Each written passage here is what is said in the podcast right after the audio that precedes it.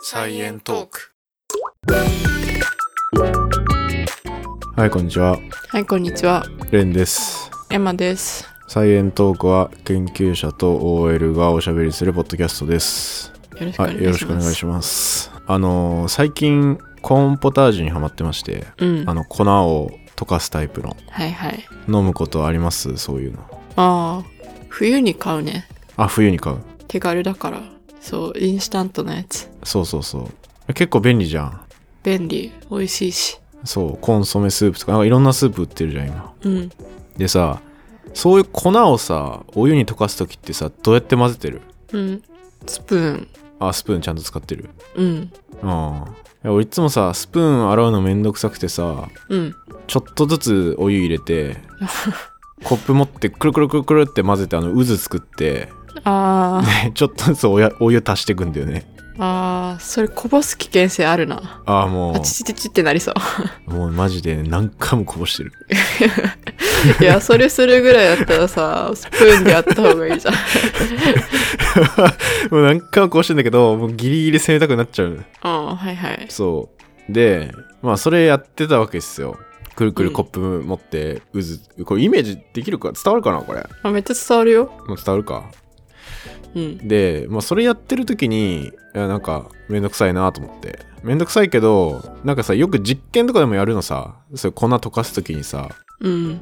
なんか三角フラスコみたいなやつに入れてでもさ、実験はさ、あ、うん、フラスコでさ、上が閉まってるじゃん。うんだからこぼれないけどさ、あそうだね普通のコップでやったらこぼれるよね。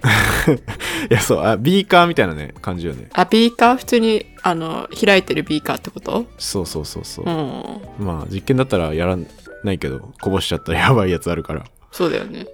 危険だよね。そうでさいやそういう時に渦作るというか自動でかき混ぜてくれるみたいなものっていろいろあってはいはい。で例えばその、まあ、スプーンみたいなやつもそうだけどそのスプーンが先端がなんかプロペラみたいになっててぐるぐるぐるって回ったりするとか、スプーンが先端、あスプーンじゃないえっとなんつうの棒の先端にプロペラみたいなやつついててうんうん。それがくるくる回ってうんかき混ぜるみたいな、なんか T 字みたいになってんのあそうそうそうそう T 字みたいな感じ、うんみたいなのがあったりするわけなんだけどでももっと効率よくしかもそういう外から道具とかをあんまり入れずに混ぜれる方法ってあってはいはい。まあそういうのをちょっと今日紹介したいなと思って て、そういうのっていうか、そういうのね。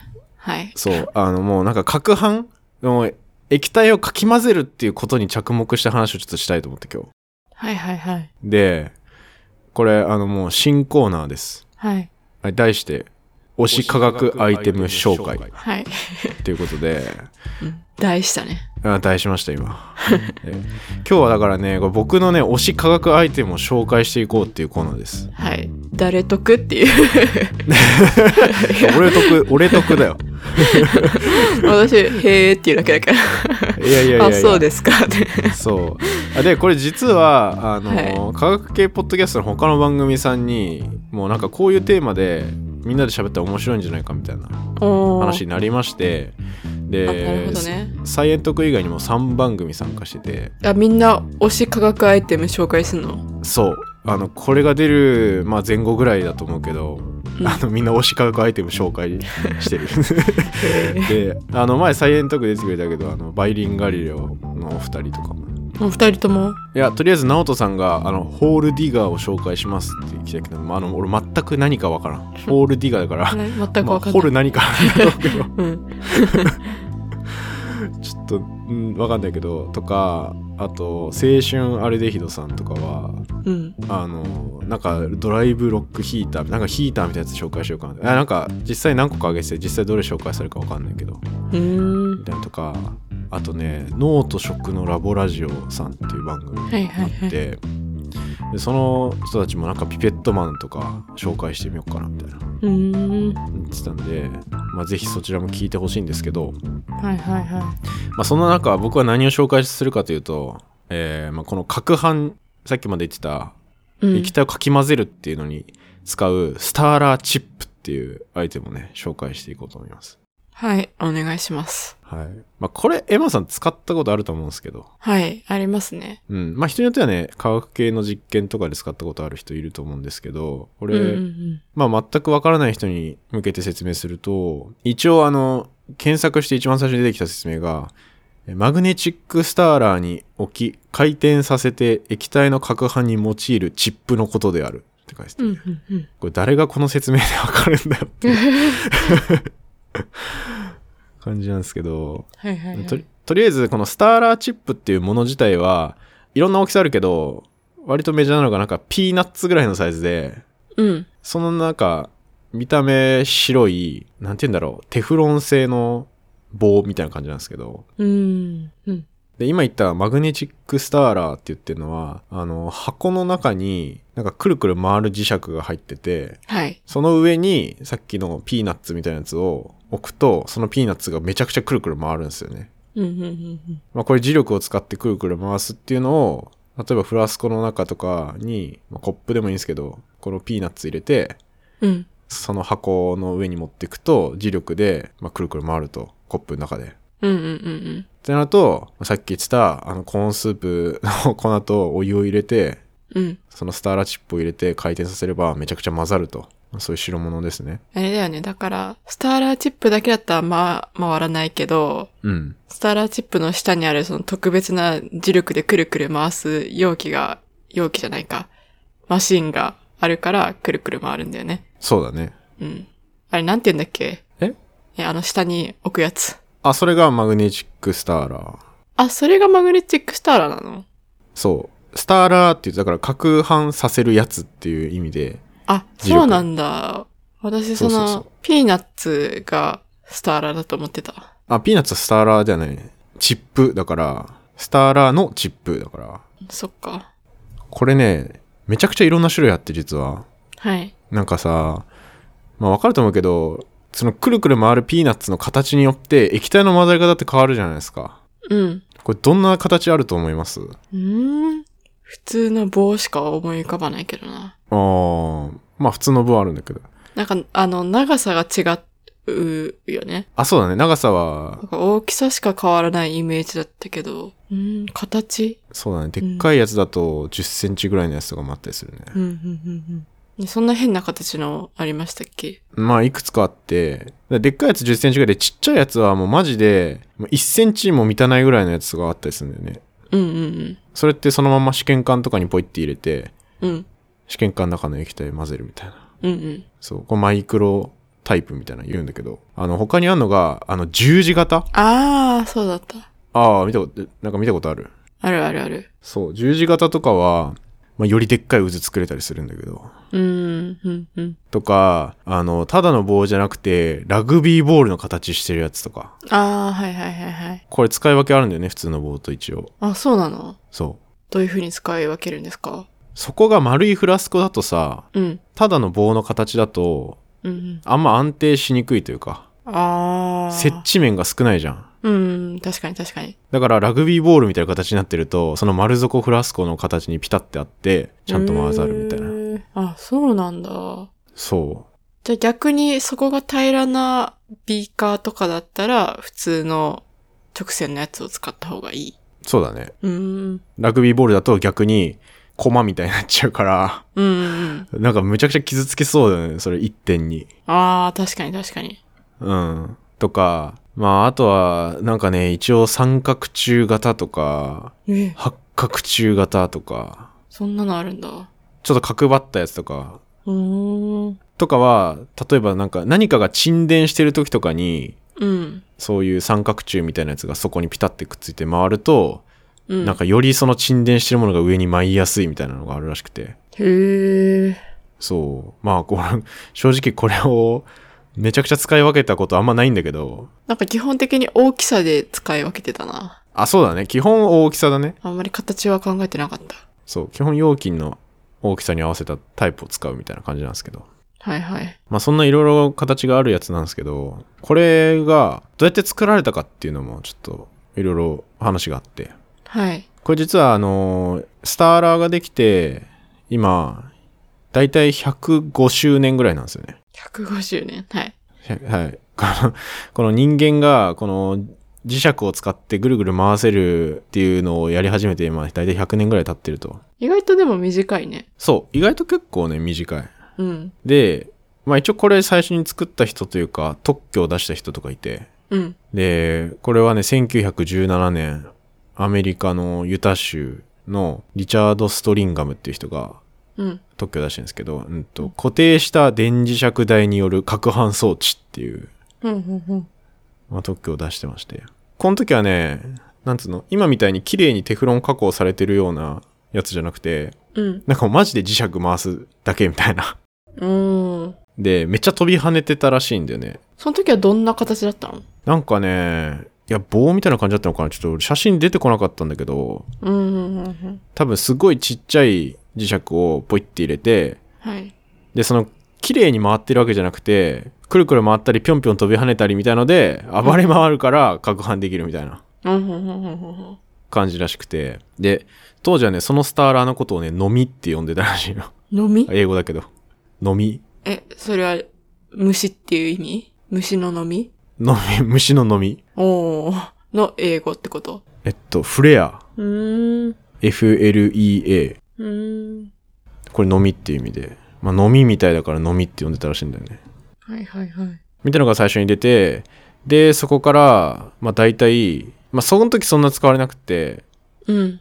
でそれってなんでかっていうとさこれ磁石そのまま入れちゃったらさその磁石溶けたりさうん。反応しそう。うん。そうそうそう言ったら鉄とか入ってるからさ多分、うん。反応しないやつじゃなきゃいけないのは結構難しいね。体質として。そうそうそうそうそう、まあ、それが結構重要なポイントででそれができるのはそこからさらに40年ぐらい経ったうん結構経つな。 あそう結構経つあ、そんな苦戦してたんか な。いやーわかんないけどでもさ想像したらさこれないってことはさ今までの人ってフラスコ手で振ってたのみたいなうん。手で振り続けるってもうやばいじゃん検証になるじゃん確かにね。そんなさ、うん1分くらい振るんだったらまだいいけどさ、もうずっ と一晩とか振らなきゃいけない時とかあるよ ね、多分。やばいじゃん、そんな。疲れる。うん。あ、でもなんかね、昔の人ね、その、攪拌させるうん。いいろいろ攪拌させるために、あの、手でずっと回し続けるの使えるから、足とかに試験管みたいなのつけて、歩き回れるから、それで混ざるみたいなのやってる人いたら しい。ええー。それ聞いたことある。ど、え、足のどこにつけるんだろう膝とかいやー、どうだろう足首とかじゃない巻いてたんじゃないいやー。でもなんか危険だな。そんななんか急にさ、バンってい言やって結構、 さ、 破裂とかしたらさ、足についちゃうな。そうそうそうそう。結構危ないよ、これ。危ないな。でもね、やってる人いたっぽいけどね、そういうの。ええー、そうなんだ。うん。大変だな。一回ね、俺も自分でちょっとやろっかなって思ったことあったけど、止められたわ。 やろっかなって思うのがすごいな。いや、でもちょっとさ、やってみたいじゃん。ななんつうの。なんか、結構激しく混ぜたいなっていう時とかさ、ああ。それつけて走り回ったらさ、 めっちゃ混ざりそうじゃないいや ーまず、ガラスとかがさ、バシって割れたりするのも怖いし、うんあー中身飛び散るのも怖いし、うんなんか、思わぬ反応とかが起きて、バンってなるのも怖いし、まあ、プラスチック容器とかじゃないとね、少なくとも危ない気がするけど。うん。とか、まあ、あと今思い出したのが、あのさ、アイスクリームとか作る時もさ、なんかめっちゃはいはい攪拌した記憶あるんだけど、はいはいはいはい。手作りのアイスクリームね。そう、手作りのアイスクリーム作る時俺はね、ボールみたいなやつの中に材料入れて、それでサッカーした記憶あるな。さ、へえ、そうなんだ。そう。で、いろいろ蹴って遊んで、うん。終わった後にそのサッカーボールパカってあげたらアイスできてるみたい な。ああ、いいね。そうそうそうそうそう。あ、そんな感じなんだ。アイス作ったことないから、知らなかった。あ、いやいや、普通こんな感じじゃないかもしれないあ、けそうど。なの。なんか俺がやった、な、何でやったんだろうなんか教材でやったのかなわかんないけど、そういうのでアイスを作った記憶がある。 うーん。いる、いや、多分いると思うよ。これ、経験したことある人というか、同じようなやつやったことある人。うーん。とかね。まあ、それもある意味攪拌だよね。そうだね。そう。だからね、これスターラーチップとかそういう磁石で回すみたいなのがなかったら、もう、うんそういう大変なことをしてたと思うんだよね。一晩そうだね反応させるんだったら。まあ、めちゃくちゃ大変なわけじゃないですか、これができるまで。あの、磁石でさ、自動でくるくる回りますみたいなのができるまで。うんうこれねん相当ね、まあ、大変だったと思うんですよ。大変かもう諦めてたか、各班は。はいうん。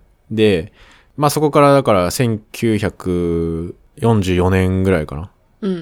うん。に、あの、ようやくというか、割ともう今の形そのまんまの磁石をテフロンとか、あとなんか当時ガラスとかでコうんーティングして、反応させないようにして、で、くるくる回せるみたいなやつができたとへえ。いうことらしいです。でもさ、ガラスでコーティングしてたらさ、そんな初期みたいな感じでぴょんぴょん飛び跳ねる系の動きをするんだったら、なんうかんガラスとガラスがぶつかり合って割れたりしそ確かに。割れちゃいそうだね。う。うん。まあだから、その、テフロン加工みたいな。うん。まあ割とプラスチックみたいな。ちょっと柔らかめなやつでガラス割れないようにっていううん。のに落ち着いたんじゃないかな。なるほどね。うん。テフロンだと反応はしないの基本的に。テフロンだと基本的に反応はしないね。うん。溶けたりも全然しないし。反応するときもある。いやー、基本的にないんじゃないかな。うん。すごい。テフロン自体は、だからそそういう、外からめちゃめちゃ、あ、これテフロンの説明しなきゃいけなくなっちゃうけど、そう。テフロンってそもそもなんだっけあ、テフロンね。まあ、テフロンってあの、よくさ、フッ素加工されてる樹脂とか、うん。まああの、フライパンとかのイメージ多いと思うんですけど、そあれって、炭素の鎖がわーって繋がってるやつにフッ素がいっぱいついてるみたいな。う。ああ、そうなんだ。そういうイメージを持ってもらえればいいんだけど、なんかテフロンってさ、基本的にフライパンのイメージだから、なんかの金属なのかと思ってた。ああ、金属じゃないよ。そっか、表面にその、有、有機物みたいなのを施したやつってことそうそうそうそへえ。う。まあ、名前的に、正式名称としては、ポリテトラフルオロエチレンっていう名前で、うんうんこれ、えっと、ポリはいっぱいで、うん。うん。テトラフルオロエチレンってやつが、テトラが4つっていう意味で、うん。フルオロがフッ素、で、エチレンが炭素2個。うんうん。だから、この、フッ素が4つついてるエチレンがずらーっと並んでますっていう意味なんだけど、うーん。うんうんうんで、テフロンはね、商品名なのね。あ、そうなんだ。そうここのテトラフロールエチレンっていうものを使った商品みたいのが、まあ、テフロンとして。うんうんうん。一応これもね、えっと、1941年ぐらいに特許取得されてる。まあ、ほぼほぼだから同じぐらいのタイミングだよね。ああ、じゃあ今みんなテフロン加工、テフロン加工って言うけど、それはみんな同じ商品を使ってるっていうこと。ああ、まあ、作ってるメーカーは今は多分いっぱいあると思うんだけど、うん。うもう特許多分切れてるだろうし。ーん。で、もともとは、えっと、デュポンっていう会社が作ってる、えっと、ポリテトラフロールエチレンのことをテフロンで商標登録していて、へえ。で、あ、でも商標は2015年にケマーズっていう会社に移ってるって書いてるから、うんまあ一応まあ今はでも商標ではあるんじゃないうん。まあ何がいいかって、その炭素にフッ素がうわーっていっぱいついてる構造って、はい。まあなかなかその反応するというか反応点としてあある場所がす全然ないってこととか、うん。あとなんか摩擦が小さいとかうーん。があって、まあなかなか剥がれたりもしないみたいなはいはい。みたいな性質が結構あるから、なんかね、今まで発見されてる物質の中で、その摩擦係数っていうのが、もう一番ちっちゃいぐらいの部類らしいんだよね、テフロンって。うんうんうんうん。だからそういうのもあるからさ、なんかがくっついてとかはそんなにないというか、ああ、くっつかないっていうよりは摩擦がないってことなのか。まあ、ツルツルしてるってことじゃじゃないのツルツルしてる。そう。ーっん。ていう性質がいいっていうね。なるほどね。まあ、これがだから出た3年後ぐらいにテフロン加工したスターラーチップみたいな、そうはい攪拌するときに使うっていうのは、まあまあまあ、結構アイディアとしては速攻採用したっていう感じだろうね、これ。うーん。うんうんうん。で、もうこれが多分もう科学界では革命的で、そんなさ、一晩ずっとぐるぐる攪拌できるとかもさ、うん。結構画期的じゃないですか。 画期的だね。いや、逆になんで今まで思いつかなかったんだっていう感じだけど ね。まあまあ、まあね。いや、うん、どうなの一生懸命混ぜたのかはわかんないけど、うん。結構大変だと思うよ。だってさ、すっごいネチョネチョしたやつとかさ、うん。うん。粉沈んじゃうとかもさうんうん。このスターラーチップがそこからフラスコの底で回転してくれるからさうんちゃんとそうやって底の方までちゃんとかき混ざるっていうので、おー、はいはいはい。うん、すごい大事。あれだ、そもそもなんで攪拌するのが大事かっていうと、結局反応って分子と分子がぶつかって起きるから、うん。まあちゃんと混ざれば混ざるほど、そのぶつかる回数って増えるから反応ってするんよね。うん、うん、うん、うん、うん。っていう感じだよね。そしたらチップはさ、そこにあるけどさ、うん。上の方の液体もちゃんと混ざるのうん、あのー渦みたいに液体がぐるぐる回り始めるから、あまあ回転速度はやっぱそこの方がお速いけど、上の方もぐるって回るし、で、またその上の液体が沈んできたりするから、うんうん全体として結構ちゃんと混ざるよ。ー。うーん。うん、これはね、マジで有機化学者使わない日はないよ ね。そう、いいスターラーチップ取り合いしてるね、大 体。研究室たまにね、周り悪いやつあるからね。あー、なるほどね。そうそうそう。うん、うん、うん。なんかちっちゃいのとかってなくすイメージ、すぐ。ああ、いや、マジでそう。ちっちゃいのほんとなくなる。なんか、磁石だからさ、なんか流しとかに流れていっちゃったりとか。そうそうそうそう。俺前あったのが、うん。スタ めっちゃちっちゃいスターラーチップ使ってて、あれどこ行ったと思って探して、うん。見つかんなくて、家帰って服脱ぐときに服のボタンについてたことある。あれ、ここにスターラーチップついてるわ、みたいな。そしたらチップくん、うん。くっついちゃったの。そう、靴下。ボタンに。うんかわいいな。 磁石だから。うん。恥ずかしいと思ってずっとここに白いピーナッツみたいなやつつけて俺歩いてたわ 誰も気づいてないと思うけどうん。みたいなねで俺あとこれ意外だったのがこの磁石でぐるぐる混ぜるっていうやつより後にあのさ浸透、うん。台が揺れゆらゆら揺れてかき混ぜるみたいなやつってこう後なんだよね、うーん。俺先だと思ってたのよこっちの方が、確かに。だって、もともと手でゆらゆら揺らしてたんだったら、うん台をゆらゆら揺らす方がなんかすぐ思いつきそうだよね。中にスターラチップ入れて混ぜるよりも。あそうなんだよね。意外とこれ1949年とかだから、戦後最じゃん。初の、最初の浸透期ってできたの。うーん。うん。これめっちゃ意外で、まあ一応背景としては、その、なんつうの、大腸菌とか菌を増やしたりする時とかに、ああ、はいはいはいはい。よく、あの、でっかい酸化クラスコみたいなやつに、うんその菌の培養液みたいに入れて、それをなんかゆらゆら揺らす時にうんうんうんうん。使うんだけど、そういう需要が結構伸びてきたっていうのがあったらしくて。じゃあ逆にそれまでは、金培養するとき、そもそも金培養するような研究があんまりなかったっていうことなんかな。いや、あったんだけど、うん。なんか、それまでは試験管みたいなやつに入れて、その試験管をブルブル震わせる試験管のシェーカーみたいなやつはあったらしいんだけど、ああ、なるほどね。だけど、その試験管だとなんか混ざり方みたいなやつが一定にならないと。っうんうんうん。ていうなんかそれが結構弱点というか、なんかちゃんと一定でゆっくりぐるぐる混ぜるみたいなのが多分大事だったみたいで、この細菌を実際培養するとか。うんうん。っていうのが、だから、なんつうの、とりあえずガーっていっぱい混ぜればいいっていうわけじゃないっていうのがあったみたいね。へえ。まあこういうのが開発された後に実際そのそういう菌から例えば。ば結核に使えるような抗生物質がその培養したやつから取れましたとかがそういう浸透器ができた数年後とかに出てきて、うんうんうんまあ、それがノーベル賞取りましたってなったら、まあ、そのノーベル賞取った人がそういう浸透装置みたいなの使ってるから、まあ、みんな使うようになるじゃん。うん。うん。で再現性も取れるしみたいな。うんうっんうんていうのでなんかすごい普及したらしい。うん。へえ、そうなんだ。うん。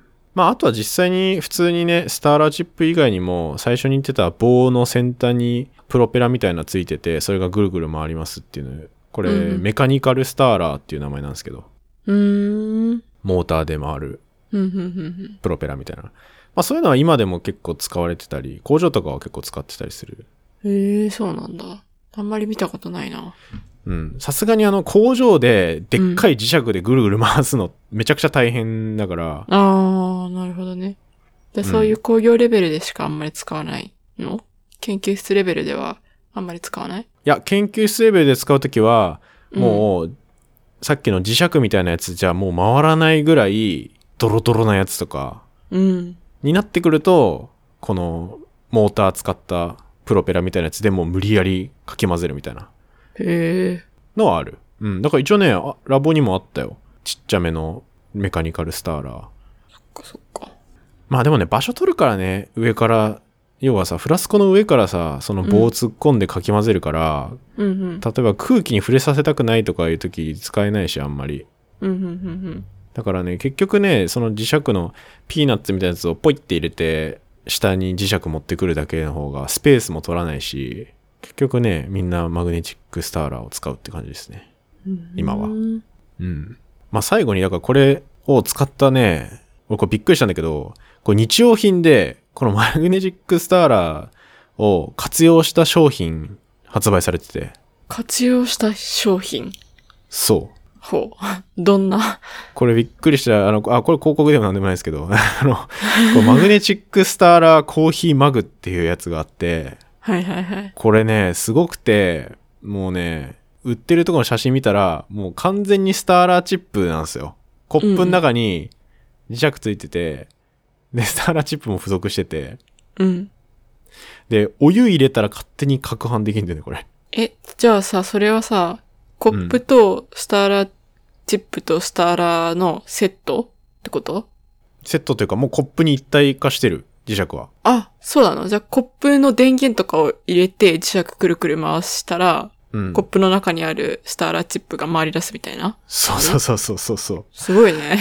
あで でもまあその今電源っていう話になったけど、その電源を入れてはいはいぐるぐるぐるって回って、あの粉のスープの素入れてお湯入れたら渦できて混ざるみたいなあのあ。もあればもう電気をつなぐ必要もないやつがあって太陽光発電みたいな。いやえっとね俺これびっくりしたんだけど、うんあ。の熱エネルギーを電気エネルギーに変換するのを利用したやつがあってへえ。だからイメージ、その金属製のカップみたいな、パッと見普通のコップなんだけど、うん。その中にスターラーチップ入ってて、うん。で、あったかい飲み物を入れると、ぐるぐる回り始める。へえ、面白で、まあちょっと冷めてくると、その回転が止まるっていう商品が一応あって。い。へえ。なんかでも重そうだね。あー、まあ重いかも。俺これちょっとさ、まあ、結構高いから、うん。買ってないんだけど、これちょっと、もうちょっとしたら買いたいなと思ってんだけど、お おなんか良さそうだから。いくらぐらいすんのこれね、5、6千円するかなああ。でも、なんかね、似たような商品何個かあるから、うんうん。安いやつあるかもしれないけど。 レナ誕生日プレゼントだな。いや、でもこれすごい、いや、すごくないお湯入れただけでさ、スターラーシップ回るって結構すごいなと思って。そうだね。もうこれからは火傷する必要ないじゃん。そう。こうして。これね、ゼーベック効果っていうらしいです。デーベック効果ゼーベック効果。何それ。えあの、お湯とかの熱のエネルギーを使って、その磁石が回るみたいなことが起きてる。磁石というか、まあ、電磁石だけど、うーん。電気。気が発生してるわけじゃん。うんうんだからそれが、なんかコップの中で、あったかい部分と冷たい部分っていうのができて、うん。うんうん。その温度差ができることによって、微妙に電気流れるらしいんだよね。へえ。そのあったかいところと冷たいところをうんなんか電子が行き来する、うんうん。みたいな感じのがゼーベック効果で、っへえ。ていうのを利用して、このスターラチップがぐるぐる回ると。ふんふんふん。まあこれ作った人結構すごいなと思って。だってそれすごいな。結構ドラえもん感あるという か、なんか不思議道具感あるじゃん。お湯入れただけでぐるぐる回り始めるからね。電源もついてないのにっていう。そうそうそうそう。え、そのスターラチップは取り外しできんのもう 普通にできます。もうだって本当にスターラチップこれ。あ、そうなんだ。本当に有機系で使ってる白いスターラーチップがコップに付属してるだけだから、あ ああ。の、普通にピッてやってチップ洗うみたいなのできる。まあだからそれ流しとかに落としちゃいそうだけど。そうだよね。なくしそう。ん。そしたらまた、スターラチップだけ買わなきゃいけなくなるね。そうそうそうそう。 まあ俺いっぱい実験室にだったら持ってるけど。 いや、実験で使えたやつ使いたくない な。体に悪そうだな。いや、絶対体に悪い。何、何についてるかわかんないからね。そうだね。そう。これマジで、そのチップとかに金属とか洗い残しとかがあって、それで次の反応変わっちゃうとか、マジであるからね。うんうんうんコンタミで。みたいのあるんで、いやもうこういう商品が出てきたってことはよ。うん。うん。もうこれから先人間はさ、自分でかき混ぜることなんてもうやらなくなんじゃないかなと思って、手で。 もう勝手に混ざるみたいのが当たり前みたいな。ああ、ね。なるかな。5000円するんだよ、そのコップ。あいやまあそうなんだけど、でもさ、めちゃくちゃさ、そういう、まあ別に、今俺が思いついてるのがさ、そのコーンポタージュ作るぐらいの 場面しかないけど、コーンポタージュさ、一生懸命スプーンで混ぜたらさ、え、まだスプーンで混ぜてんのみたいな。もう時代はスターラーチップだけど、みたいな。今時スターラーでしょいや、めっちゃ原始的だね、みたいな。手で、まね手で混ぜてるの原始的だね、みたいな。おー、会話が生まれるかもしれないね。かもしれない。そう。今後もしかしたらわかんないけど、おじいちゃん、おばあちゃんとかそういう手の力がなくて、混ぜれすらできない人が増えてきて、スターラあーー系のコップがメインになるかもしれない。 でもさ、いや混ぜる力もなかったらマジでコップ持てない よね。こう、確かに。だいぶしんどいよね。まあまあでもなんか活かせる場面はあるかもしれない。うん。そういうね。はい。 ね、ということでこれぼ、まあ、今回僕がね、好きなというか、もう毎日使ってる、このスターラチップっていうやつをね、紹介してみました。はい。ちょっと熱量に差があったらすいません。いや、もう確かにだいぶ、私、いへーって、へーってしか言ってない気がする。やでもどうこれ、スターラチップを使う日常生活の未来見えたでしょ。うーん。まあ、とりあえず、あ の、全然見えてない。とりあえず、レンにね、あの、誕生日プレゼントとして買ったら、その未来はちょっと現実的かなって思った。ああ、いや、でもね、これ多分、これを聞いてるね、化学界隈の人はね、うん。めちゃくちゃ共感してくれてると思うよ。いいぞ、もっと言えっていう。ああ、うんなりそうだな、うんスターラチップはいいぞっていうね、人いんいっぱいいると思いますよ、多分。頑張ってください。 なスターラチップを広めてください。スター、いや、それを広めるために活動してるわけではないけど、はい。まあまあ、まあね、そういうのも考えるよっていう話ですね。はい。はい。はい、ってことで、まあ、こうやってね、推し科学アイテムを紹介してみるのもいるんじゃないでしょうか。はい。他の番組さんの推し価格アイテムも気になりま すね。ね、気になるよね。 どんな熱量でやられるのかはちょっとわからないですが。うん、い 俺もこれ途中で喋ってて、俺何をこんな語ってるんだろやそううなってさ、実験しない人にとってはさ、もう何のこっちゃみたいなアイテムをさ、そうだね。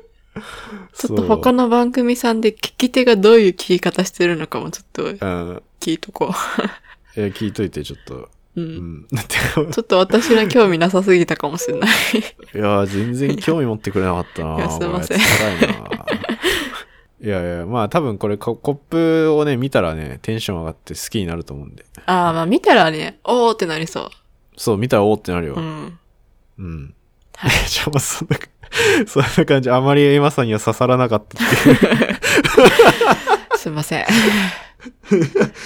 いやー、でもこれはね、あの、ボツにはしません。はい。ちょっと、私のせいでちょっとつまんない回になったかもしれませんが。いやいやいや。まあでもちょっと熱量の差があるのよね、た、たまにあるからね。はい。はい。あ、最後にお知らせして終わりますか。はい。えーっと、これが出る4月中旬ぐらいのタイミングって、実はもうすぐサイエントーク1年経つんです ね。はい。いや、え何いやリアクション薄いな と思っいやもうダメだな、今日。ダメだな。て。でちょっとスイッチオフだね、だいぶ。あうんイエーイとか言えばよかった。イエーイ。あいや、もう遅い1遅い。もう、年。はい、1年おめで経とつうごんでざいすよ。ますうんはい。早かったか遅かったか分かりませんが。はいはい。で、あの、せっかくね、もう1年経つんで、あの、ちょっとイベント的なことをやろうじゃないかとうん。いう風な話になりまして、あの、やります。はい。で、えっと、これ別にリアルでやるイベントではないんですけど、結局あの YouTube ライブなんですけど、うん。まあ、あと、音だけは Twitter のスペースでも流していいかなとは思ってるんですけど、おー。はいはいはい。まあ、基本的には YouTube の方で、はい。まあ、一応、顔は出さないけど映像ありでやろうかなと。手とか見えるってこと手とか見える感じ。ちょっと全くね、準備してない状態で今喋ってるんで、どんな感じになるかわかんないですけど、うんうん。人来るんかなあの、一人でも来たらやる。ゼロ人になった瞬間に配信止める。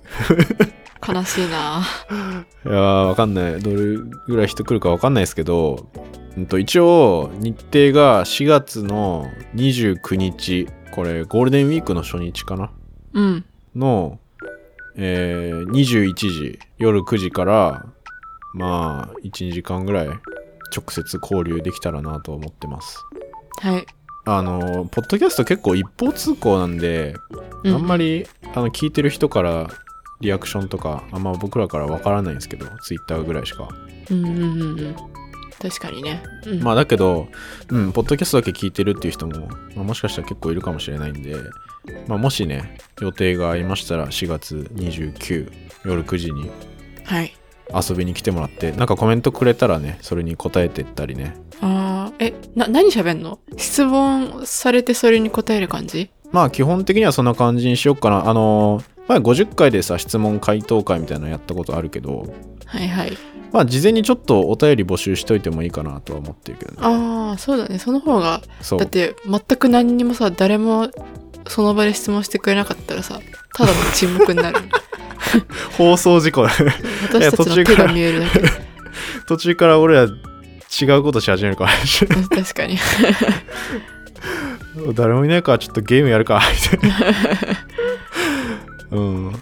なるかもしれないですけど。まあなんかね、直接いろいろやり取りする交流の場あったらいいよねみたいな話はこれまでもちょこちょこしてたと思うんですけど。うんうんうんうん。まあそういう場としてね、設けられたらいいかなと思ってます。はい。まあまたちょっといろいろお知らせとか変更とかもしあったらまた SNS で Twitter とかはい。お知らせはすると思うんではい。あ、あとさ、それってさ、はい録画、録音して、あ、後々、ポッドキャストで流したりするのそれはせずに、もうその時だけ ?YouTube だけうん多分ポッドキャストには乗らないかなと思っているのでうん、はいはい。その場限りのイベントっていうことでやった方が面白いかなっていうねそうで すか。いやアーカイブも残すかどうかは迷うね残さなくてもいいかな うん残さなくてもいい気がするな、なんかさ放送事故起きたら絶対残さないじゃん うんちょっと恥ずかしいもんな。そうなんかなんかやらかしたとか起きたら、うんもう即終了するよね 多分そうだね。マジで生放送だけみたいなねそう、生放送だからこそ編集できないもんね。できないねう、ん。じゃあ残さない方向で。うん基本的には残さないもうその場限りのうん。